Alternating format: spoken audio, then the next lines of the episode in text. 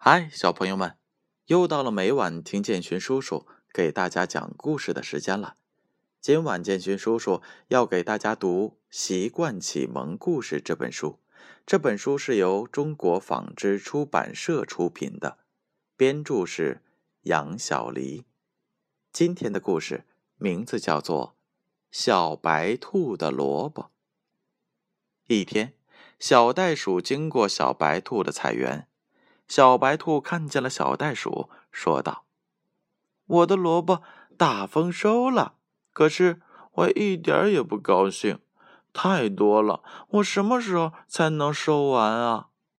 萝卜大丰收多好呀！我刚看见小伙伴们正在草地上玩呢，我去叫他们过来帮忙。小袋鼠给小兔子出了主意：“这怎么好意思呢？伙伴们还在玩呢。”小白兔有些犹豫，等干完活，晚上我们去你家聚会，你请我们吃饭，就算回报了，这样可以吧？小袋鼠想了想说：“啊，好啊，好啊，我给大家做蛋糕吃。”小白兔说。没过多久，小袋鼠和伙伴们便一起来到了小白兔的菜园。小象拔萝卜，小袋鼠捡萝卜。小猴子清理萝卜上的土，小熊用袋子装萝卜，小白兔看看大家都在高兴的帮忙，心里很快乐。你看，小猴子的脸像小花猫，小袋鼠笑着说：“咦，脸上有土。”小熊咯咯的笑着，并走过去帮小猴子擦脸。你们看我清理的多干净，劳动真快乐。小猴子一边笑一边说，大家也都跟着笑了。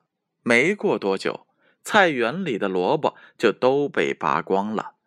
他们把萝卜装上了车，你一把我一把的推动着去小白兔的家里。小白兔做了一顿丰盛的晚餐，还做了一个。大大的蛋糕，大家很快乐的吃着。吃完饭，大家一起唱歌，一起跳舞，很是热闹。小袋鼠，谢谢你，你让我的烦恼变成了快乐。小白兔感激的说：“我们要用快乐的心情去解决生活中的麻烦事，让自己的生活变得有趣。”小袋鼠。咯咯的笑着说：“好了，小朋友们，故事讲完了。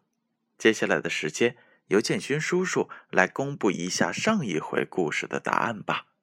上一回的故事名字叫做《你的钱到哪里去了》。建勋叔叔一共问了两个问题。第一个问题：小熊和小猴子在卖什么？答案是 B。蜂蜜。第二个问题：小猴子看电影的时候还有钱吗？答案是 B，没有了。你们答对了吗？接下来的时间，闭上眼睛，乖乖的睡觉吧。让我们明晚再见。